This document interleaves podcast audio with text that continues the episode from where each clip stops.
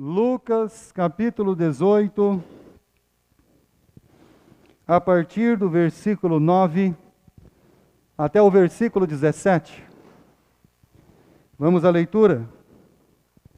Propôs também esta parábola a alguns que confiavam em si mesmos, por se considerarem justos, e desprezavam os outros. Dois homens subiram ao templo com o propósito de orar um fariseu e outro publicano. O fariseu, posto em pé, orava de si para si mesmo desta forma: Ó Deus, graças te dou, porque não sou como os demais homens, roubadores, injustos e adúlteros, nem ainda como este publicano. Jejuo duas vezes por semana. Dou o dízimo de tudo quanto ganho. O publicano, estando em pé, longe, não ousava nem ainda levantar os olhos ao céu, mas batia no peito, dizendo: Ó oh Deus, se propício a mim, pecador. Digo-vos que este desceu justificado para sua casa, e não aquele, porque todo o que se exalta será humilhado, mas o que se humilha será exaltado. Versículo 15. Traziam-lhe também as crianças, para que as tocasse. E os discípulos, vendo, os repreendiam. Jesus, porém, chamando-os para junto de si, ordenou: Deixai vir a mim os pequeninos, e não os embaraceis, porque dos tais é o reino de Deus. Em verdade vos digo: quem não receber o reino de Deus como uma criança, de maneira alguma entrará nele. Quanto mais Jesus se aproxima de Jerusalém, quanto mais o Senhor Jesus se aproxima ou se aproximava o tempo em que ele seria entregue às autoridades religiosas e depois entregue às autoridades romanas para ser crucificado. Então, quando esse tempo vai se aproximando, quando todas estas questões estão por, por vir, são breves, são fatos que talvez aqui, meus irmãos, demorariam talvez mais uma semana, ou quem sabe até menos do que isso. E aí Jesus começa a esclarecer o coração. Jesus ele vai trazendo a sua palavra para esclarecer o coração e a mente daqueles que estão o ouvindo, daqueles que estão seguindo, daqueles que estão próximo, de todos estes que estão ouvindo a sua palavra. Então Jesus está procurando esclarecer o nosso coração e a nossa mente, porque os dias se aproximam. E que dias são esses, diz a Bíblia? Dias maus. Ou você acha que o dia mau está longe? Você está deslumbrando o seu futuro, achando tudo que será um mar de rosas? Que tudo está aí, mas tudo é incerto. Os dias maus, eles vão chegar para todos nós. Talvez chegarão dias em que você não poderá mais sair da sua casa. Já não vai ser porque você não quer vir. Ou porque você teve uma outra questão de não vir. Mas será porque você não terá para onde ir. Dias maus. Eles chegam. E isso, meus amados irmãos, como diz lá o profeta Amós, os homens achavam que essas coisas estavam longe deles. Mal eles pensavam que a Síria estava próxima de chegar. E aí Jesus falando do seu reino, abrindo a mente dos seus discípulos, abrindo os ouvidos daqueles que estão ali para ouvir a sua palavra e a sua verdade. Jesus estava ali pregando a palavra para ver como é que essas pessoas estavam recebendo ou como elas receberam o reino de Deus e a sua justiça, e se isso estava transformando essas pessoas ou não. Então Jesus ele traz essas palavras aqui, se aproximando do dia da entrega da sua vida, e ele está trazendo as palavras do reino para ver como é que as pessoas elas já receberam ou estavam para receber o reino de Deus, e se isso que elas estavam recebendo estava abrindo seus corações, estavam abrindo as suas mentes, e agora eles passariam a ver tudo como os filhos de Deus precisam ver as coisas.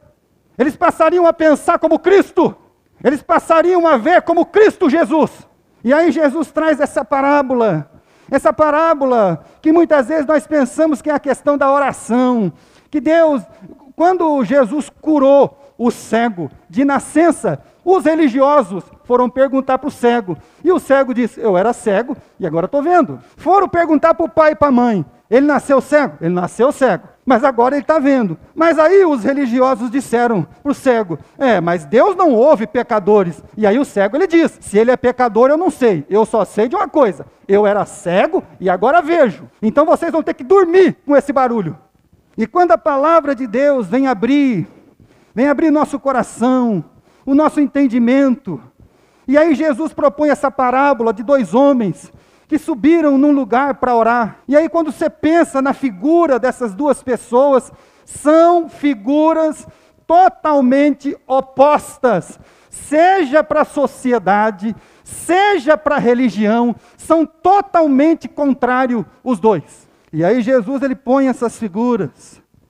Ele vem falar dessas duas pessoas, dessas duas almas que estão ali e receberam e ouviram sobre o reino de Deus e como esse reino de Deus se manifestou em cada uma dessas vidas. Porque é isso que vai valer, meus irmãos. O dia que Deus perguntar para você, por que, que você não viu os meus pequenininhos? O dia que Deus perguntar para mim e para você, por que, que nós não vimos os pequenininhos? Por que, que a nossa mente não se abriu? Por que, que os nossos olhos não passaram a ver? Por que, que o nosso coração não foi quebrantado? E aí o reino de Deus ele chegou. E essa primeira figura, essa primeira pessoa que aparece, duas pessoas distintas, tanto, vou falar de novo, tanto para a sociedade quanto para a religião, eles estavam entre abismos, os dois. E a primeira figura, versículo 11, Jesus diz assim: O fariseu posto em pé, orava de si para si mesmo, desta forma: Ó Deus, Graças te dou porque não sou como os demais homens, roubadores, injustos e adúlteros, nem ainda como este publicano. Imagine se o publicano estava meio perto ali, ouvindo isso. E aí ele continua: jejuo duas vezes por semana, dou o dízimo de tudo quando possuo. E aí ele chama esses atributos, ele chama essas prerrogativas. Jesus disse: Você está vendo? o reino de Deus aí trabalhado nessa primeira figura, de todo aquele que vai vivendo embaixo e, e dessas questões do coração. E aí Jesus ele traz isso, os atributos aparentes da religião. Mas quando esse homem está orando, ele se autoconclama. A oração é falando dele mesmo. E ele não está falando de si mesmo ali. Ele está falando de si mesmo e consigo mesmo. Ele está falando dele ao mesmo tempo e com ele mesmo. Então, isso, meus irmãos, mostra que não há, de fato, em nós um nós no reino de Deus. Muitas vezes o que há em nós é uma singularidade no sentido da primeira pessoa no singular. Eu, meu, não existe nós e nosso. E isso não é o reino de Deus. O reino de Deus não é a primeira pessoa no singular. O reino de Deus não é meu. O reino de Deus sou eu. O reino de Deus é nosso. O reino de Deus é nós. Mas quando essas coisas não entram na nossa mente, nós vamos orando e vamos passando e achando que aparentemente, com Bíblia na mão, lendo alguns versículos da Bíblia, isso está abrindo nosso coração e nossa mente. Isso não está abrindo nosso coração e nossa mente. Isso está nos tornando pessoas piores, pessoas horríveis, que mais pensam em si mesmo do que nos outros. E aí nós vamos achando que isso é o reino de Deus, isso não é o reino de Deus. Porque o reino de Deus é o Pai nosso, o reino de Deus é o pão nosso. E a nossa vida, ela vai se adentrando a essas coisas. E aí nós vamos acreditando que pelos nossos supostos atos de justiça, nós temos direito de estar nesse lugar. Graças te dou, Senhor, porque eu estou neste lugar. Mas essa pessoa que está aqui não merece estar aqui. Ele não tem direito de estar aqui. Mas graças te dou, Senhor, porque eu sou muito bom. Quando você vai ler sobre o judaísmo, dentro da lei de Moisés, os homens eram chamados para jejuar uma vez por ano. Esse homem jejuava duas vezes por semana e era um satanás em vida orava continuamente, mas não falando com o Pai. E aí você vai vendo, você vai vendo como essas coisas não vão transformando a nossa vida e as nossos supostos atos de justiça. Graças te dou, Senhor, porque eu sou melhor que os outros. Eu não sou roubador, eu não sou injusto, eu não sou adulto e nem como esse publicano que está aqui. Jejuo duas vezes por semana, dou o dízimo de todas as coisas. Está vendo, pastor? Não adianta dar o dízimo. De fato mesmo, Jesus disse. Se você vai devolver e tem alguma coisa contra o seu irmão, primeiro você volta lá e resolve com ele, depois você vem aqui. E Jesus vai trabalhando essa manifestação do reino de Deus e nós vamos achando, meus irmãos, que nós vamos lendo a Bíblia, que nós vamos lendo um versículo da Bíblia, que nós vamos lendo uma passagem da Bíblia, que nós vamos lendo todos os capítulos da Bíblia, e isso vai transformar a nossa vida. Isso não vai transformar a sua vida. Se a palavra de Deus que você tem lido, a palavra de Deus que você tem ouvido, ela não transformar você, ela não for espírito e vida, a Bíblia diz que você, nós vamos ficar piores do que qualquer ser humano neste mundo. Porque o que vai ser tomado de nós é o direito e não a graça. Quando uma alma se enche de direito, eu tenho direito. Você não imagina o que é um ser humano cheio de direito. Um, cheio, um ser humano cheio de direito. É um ser humano terrível. E o reino de Deus está aí. E Jesus está manifestando Jesus está falando com todas as almas. E aí Jesus colocou esse homem, esse homem que conclama todos os atributos, que ele é bom, sabe de tudo, lê a Bíblia, mas não sabe de nada. Não tem amor a Deus e nem ao próximo. Não tem respeito com as escrituras que lê. Não tem honra para com Deus não é a justiça nossa. Quando a Bíblia fala de justiça, não é a minha justiça.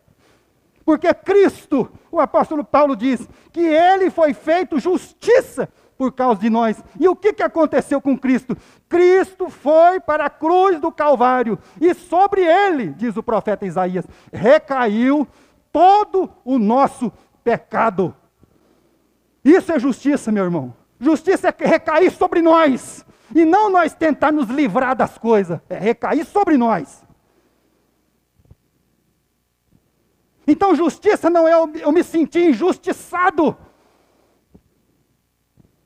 Justiça é verdadeiramente eu entender quem eu sou. Eu sou um filho de Deus e fui chamado pelo seguinte propósito: tome a sua cruz, vem e me segue.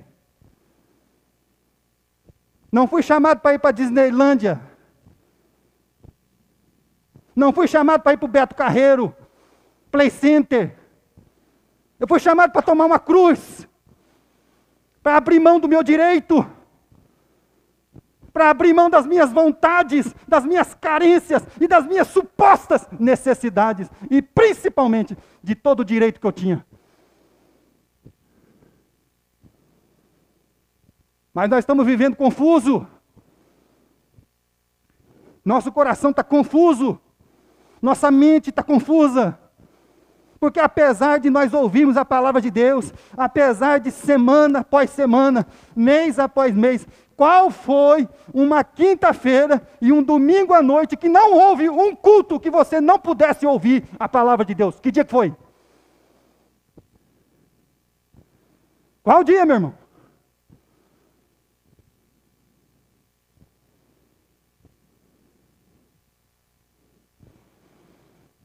E nós estamos aqui,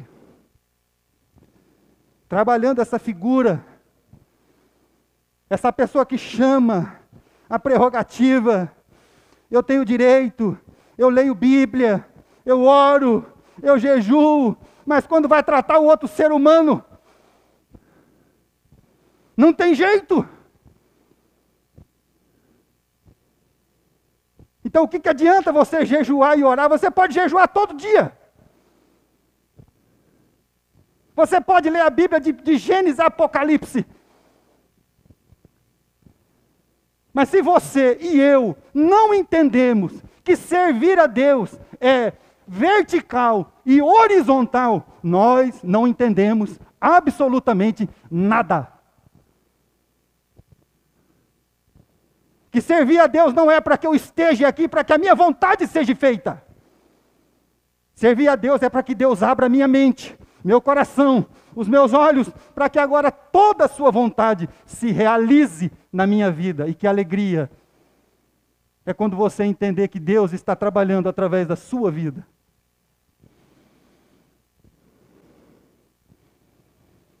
Abra sua Bíblia no livro de Apocalipse. E Jesus falou dessa primeira figura que se apresenta. Jesus está falando do reino de Deus e como esse reino de Deus está se manifestando nos corações e nas almas, como é que ele está aparecendo. E nós estamos seguindo o Evangelho de Lucas. Livro de Apocalipse, capítulo 2 versículo 4 e versículo 5. Então não adianta jejuar, orar, devolver dízimo, vir em culto, colocar roupinha, pegar a Bíblia na mão. Se isso não nos transforma, se isso não nos muda, se isso não nos faz filhos de Deus, nós estamos enganando apenas uma pessoa, nós mesmos.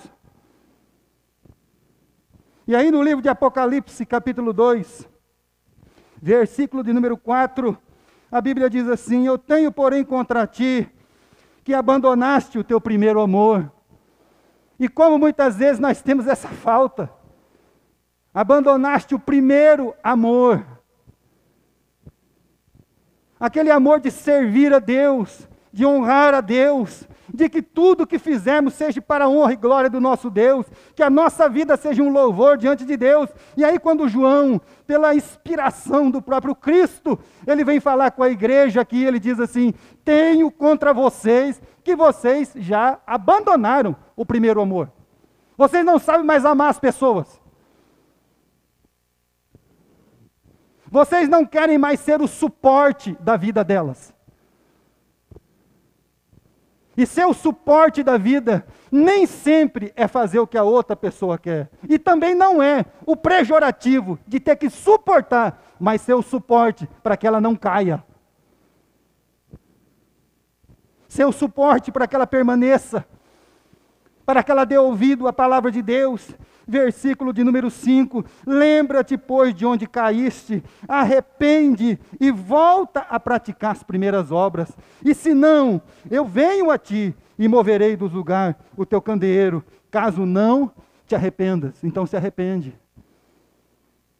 Volta a ter aquele primeiro amor pela palavra de Deus, pelo Evangelho, pela graça aonde a única coisa que estava dentro do seu coração era o desejo de estar na casa de Deus, junto com os seus irmãos, junto com as suas irmãs, vendo as famílias crescerem, vendo famílias se formarem, vendo pessoas sendo salvas, vendo pessoas sendo transformadas pelo Evangelho. Volte a esse primeiro amor.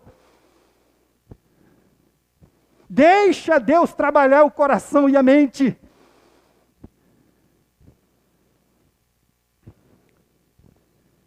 E aí, Apocalipse capítulo 3, versículo 17. E aí Deus fala com outra igreja aqui, outra igreja que talvez ora, faz isso, faz aquilo, lê a Bíblia. Não, adianta, meus irmãos, nós estamos aqui estudando versículo por versículo, carta por carta, livro por livro, se a palavra que nós ouvimos, ela não transforma a sua vida e a minha.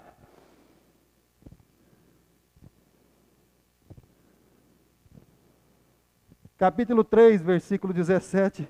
Pois tu dizes: Estou rico. E aí o apóstolo Paulo, falando da igreja lá de Corinto, ele diz assim: Vocês são abastados de muitas coisas. Vocês têm muito dom. E aí a Bíblia diz: Pois dizes: Estou rico, abastado, não preciso de coisa alguma, nem sabes que tu és infeliz, sim, miserável, pobre, cego e nu.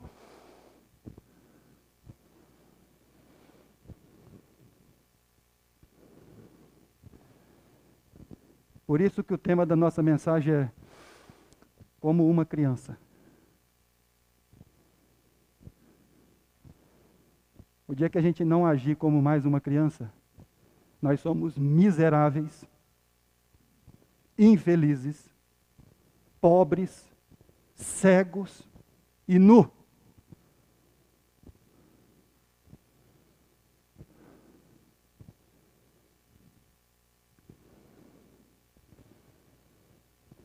Então, o que, que o Evangelho do Reino de Deus está manifestando na minha vida e na sua, meu irmão? Quando você vai falar, você fala da Bíblia ou você fala de outra coisa? Quando você tem alguma questão, você trata com a Bíblia ou você trata com a sua vontade? A Bíblia que você carrega, a Bíblia que diz que você lê, a Bíblia que você diz cresce a vontade e a palavra de Deus. Quando você tem alguma questão, você vai aqui para tratar as coisas? É aqui a fonte do seu conselho? Aqui é o tesouro que você procura suas respostas em Deus?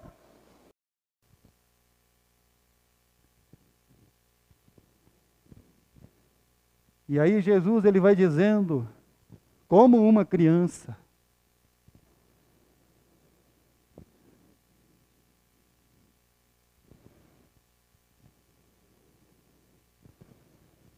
Aí aparece a segunda figura, Lucas, capítulo 18. E Jesus está falando uma parábola e dizendo para os homens: olha, vocês precisam ver o que está sendo manifestado na sua vida, no seu coração, na sua mente, quando o reino de Deus ele chega em você. E aí você vê essa segunda figura versículo 13: O publicano estando em pé, longe, não ousava ainda levantar os olhos ao céu, mas batia no peito, dizendo: Ó oh Deus, se propício a mim, pecador. E aí você tem uma figura que não traz nenhum atributo pessoal, que não fala de si mesmo, consigo mesmo. Você tem uma figura que, que não tem nada de religioso. Esse homem na parábola de Jesus é considerado como um gentil, um perdido, uma pessoa sem Deus. Mas quando você vai ver a oração dele, o que o reino de Deus está manifestando na sua vida, é tudo isso que precisa manifestar na nossa. Ele não julga os seus atributos e também não diz que tem alguém culpado porque ele é pecador. Ah, eu pequei por causa da sociedade, porque eu não tive estudo, porque meu pai e minha mãe, porque não sei o que lá. Isso é tudo conversa fiada. Você pecou porque você quis pecar. Todos nós somos instruídos dentro da verdade. Nós fazemos coisas erradas porque queremos fazer o errado. Não pense você que você é uma vítima. Você não, nem eu e nem você somos vítimas de nada. Nós somos culpados porque as nossas decisões erradas, as nossas vontades erradas, as nossas conclusões erradas, elas são nossas. E aí você não vê esse homem aqui, o publicano, falando assim: Ah, Senhor, estou aqui para orar, mas já tem um cara falando mal de mim ali, ó. Eu não gosto dele, Senhor. Ah, ele não está fazendo isso. Ele não está dizendo que Deus é culpado. Ele não está dizendo que aqueles que o rodeavam eram culpados. Mas ele está de longe, falando com Deus, olhando para Deus, e nem queria olhar para Deus, de fato, ali de tão envergonhado que ele estava, porque ele batia no peito e dizia: Tem, ser propício, tem misericórdia de mim, um pecador. E ele não tinha vergonha de dizer: Eu sou pecador e a culpa é minha. Mas nós não temos essa, essa coragem.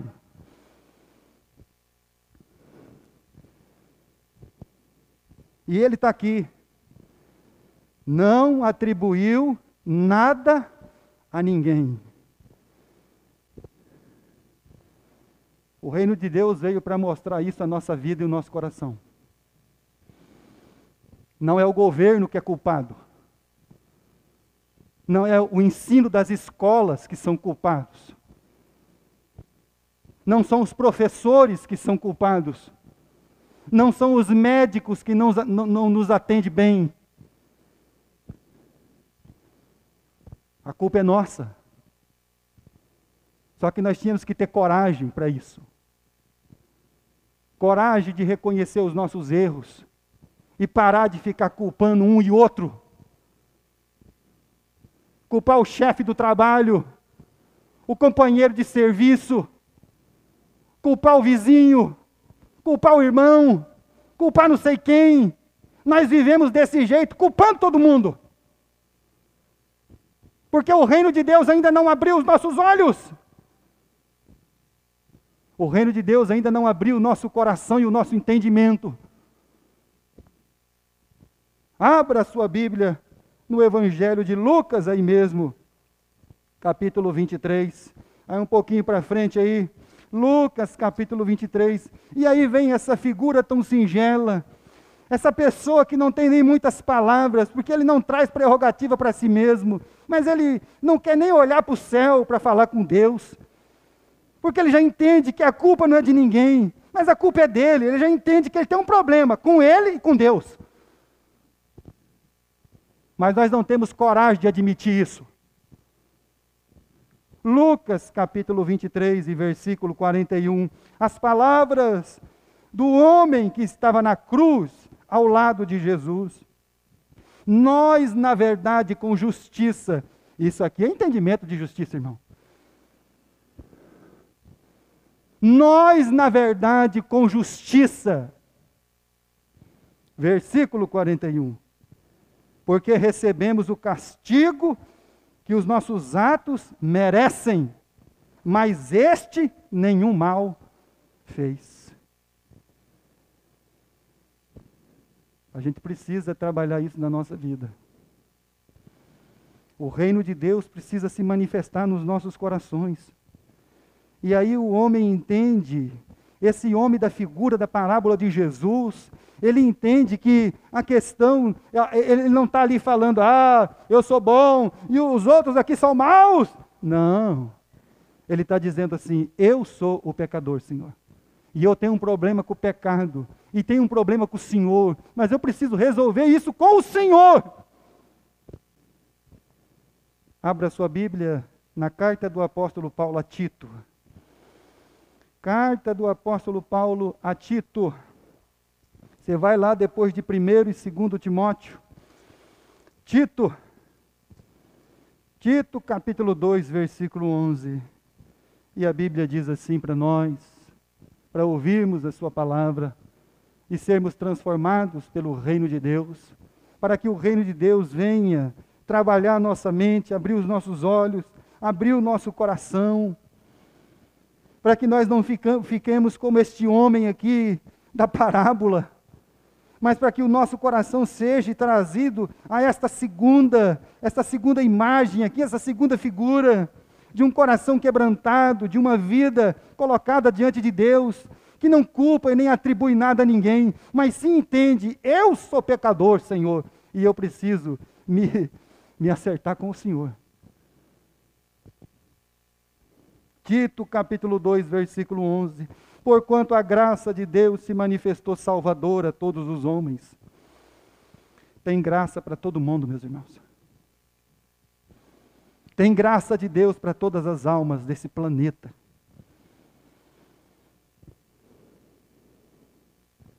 E aí diz no versículo 12: educando-nos. O reino de Deus vem nos educar. Você quer ser educado? Então deixa o reino de Deus educar a sua vida. Para que você aprenda a dizer sim, senhor e não, senhor. Para que você aprenda a ter respeito. Para que quando você ouvir a palavra de Deus, você ter, no mínimo, respeito pela palavra de Deus. Diligência ao que você ouve temperança no que se diz.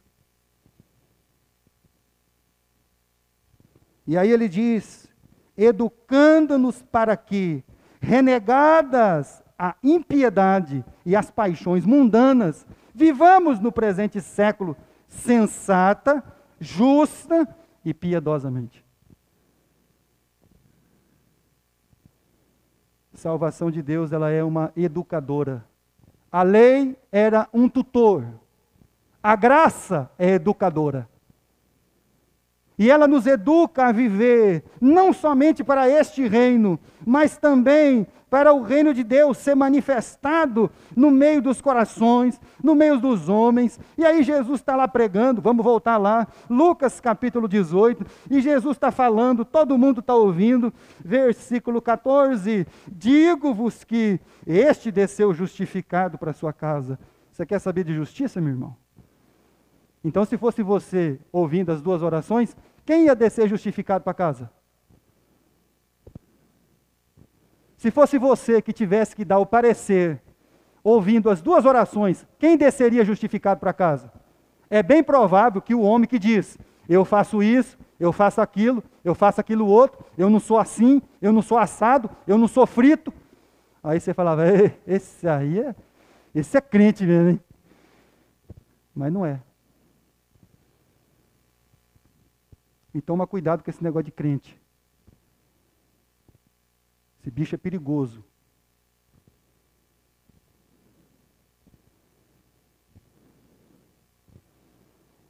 Se fosse nós, esse aqui sim eu quero na minha igreja, hein? Devolve dízimo, jejua duas vezes por semana. Um homem é terrível, hein? Deus me livre. Este desceu justificado para a sua casa, e não aquele. E aí nós vamos ver a palavra de Deus para ver como que a gente não quer a palavra de Deus. A gente não quer o que Jesus ele fala. Vamos ler? Versículo 14. Todo aquele que se exalta será humilhado, mas o que se humilha será. A gente não quer ser humilde e se humilhar. Nós não queremos isso. A gente abomina isso. A gente tem raiva disso. Nós temos calafrios de ouvir que nós temos que nos humilhar. Que nós temos que ser humildes. Isso não é para nós. Nós queremos pisar na cabeça da serpente. Nós queremos ser a cabeça e não cauda. Nós queremos destruir o mundo, pisar em todo mundo. E aí Jesus diz assim: Meu filho, se você se exaltar, você vai ser humilhado. Mas se você ouvir a minha voz e se humilhar, você vai ser exaltado. Você não quer ouvir a palavra de Deus? Você não gosta?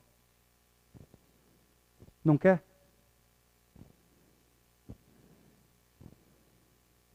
Não é isso? Essa página você pulou? Isso aqui não muda a sua vida? Isso aqui não abre os seus olhos? Isso aqui não muda o seu entendimento? E aí a impressão que a gente tem é que todo mundo entendeu tudo. Os discípulos entenderam tudo, os, os camaradas que estavam ouvindo Jesus, todos eles entenderam tudo. Não, não entenderam nada. Versículo 15. Traziam-lhe também as crianças para que as tocasse. Os discípulos, vendo, sai fora daqui, criançada, vai embora. Não vem atrapalhar o mestre, não. O mestre aqui é só para nós. É só nós que podemos chegar perto do mestre. Entenderam alguma coisa, irmão? Vocês entenderam? A gente não entendeu nada. A gente vai sair daqui, irmão, voltar para cá sem entender nada. O que está acontecendo conosco? E aí a gente achou que entendeu tudo, todos os discípulos agora estão voando nas nuvens, todo mundo espiritual, todo mundo amando o próximo. Chega as mães com as criancinhas, porque tem uma tradução que traz que isso aqui são criancinhas de colo. Os discípulos estão mandando essa gente embora para que eles não chegassem perto de Cristo Jesus. A gente não entendeu nada. Sabe o que a gente não entendeu, irmão? A gente não entendeu, nós não entendemos o quê? Os últimos serão os primeiros. Você já ouviu isso, irmão? Irmã, já, né? Mas não quer isso para sua vida, né? Porque você quer ser o primeiro, né?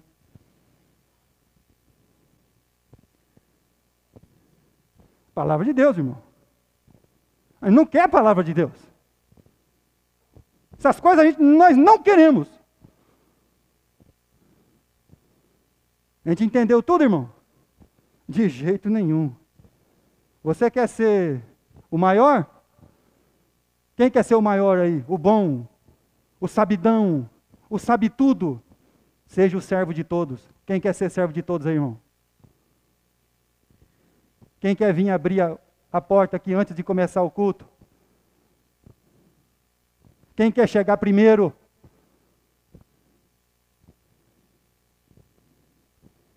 Quem quer ser a fonte do seu irmão? Quem quer ser o auxílio da sua vida? Quem deseja colocar em primeiro lugar as suas carências, as suas necessidades do que a minha própria? Nós não aprendemos nada, nós vamos voltar para casa sem entender nada da palavra de Deus e vamos continuar com a nossa mente fechada, os nossos olhos vendados e o nosso coração endurecido.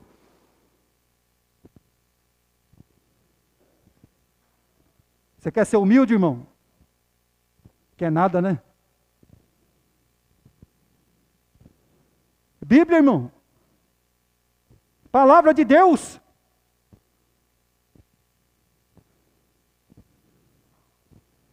A gente não quer essas coisas, não, irmão.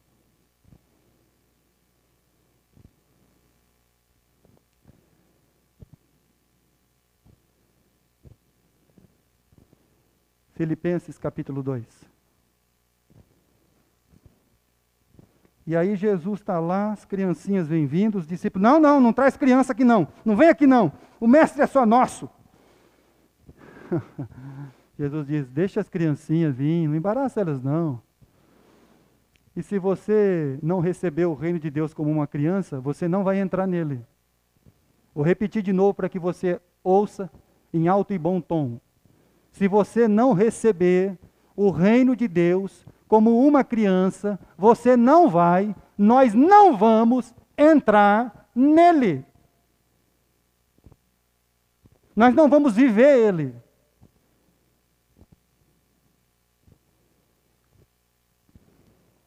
Filipenses capítulo 2, versículo 1. E se há, pois, alguma exortação em Cristo, alguma consolação de amor, Alguma comunhão do Espírito se há entranhados afetos e misericórdias. Completai a minha alegria de modo que penseis a mesma coisa. Fala a verdade, irmão. O que, que nós estamos preocupados? Estamos preocupados com o governo, com a política, com a inflação, com a seca, com o Talibã tomando o Afeganistão, a África sendo tomada pelas guerrilhas e as milícias, um vírus invisível aos nossos olhos, mas que reflete bem a morte e o medo, a ganância dos homens, a intemperância dos homens, a insensatez dos corações.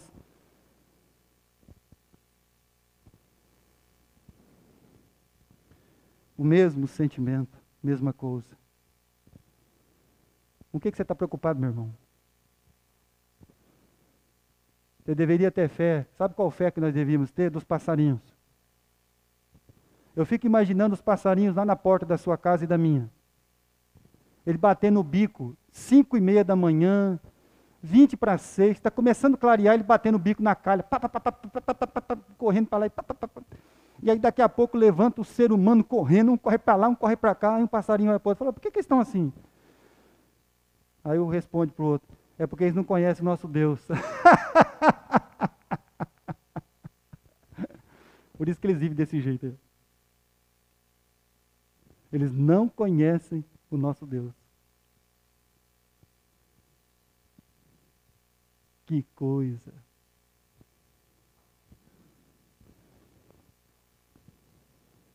Versículo de número 2. Que tenhais o mesmo amor, unidos de alma, tendo o mesmo sentimento. Não façam nada por partidarismo ou por vanglória, mas por humildade, considerando cada um os outros superiores a si mesmo. Você gosta disso, irmão? Hã? Você considera o seu irmão superior a você?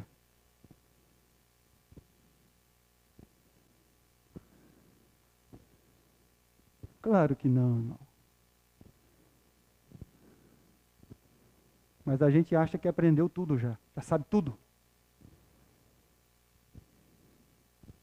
Versículo de número 4. Não tenha cada um em vista o que é propriamente seu, senão também cada qual o que é dos outros. Nós temos esse tipo de sentimento, irmão?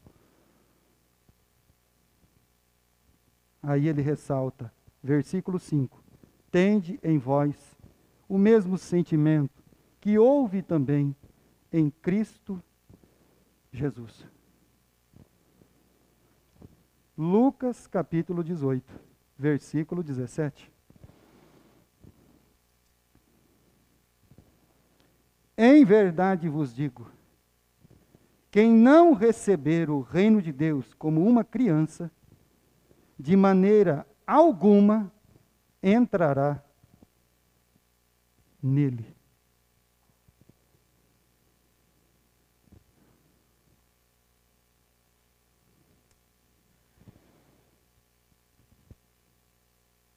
Peço a Deus que quando sairmos daqui, quando voltarmos para as nossas casas. Possamos retornar de maneira diferente. Como uma criança.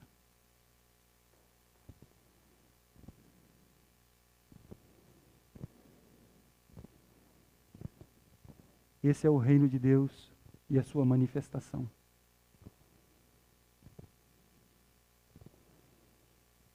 Uma vida cheia de direito é uma vida infernal. Vou repetir de novo. Uma vida cheia de direito é uma vida infernal. Uma vida cheia da graça é uma vida agradecida. É uma vida que agradece. É uma vida cheia de bênçãos de Deus. Que Deus nos abençoe. Jesus está se aproximando dos seus dias do martírio, da sua paixão. E Ele está buscando abrir o coração, a mente de todos aqueles que estão o ouvindo, para que ao ouvirem a Sua palavra, o reino de Deus se manifeste através deles. Que Deus nos ajude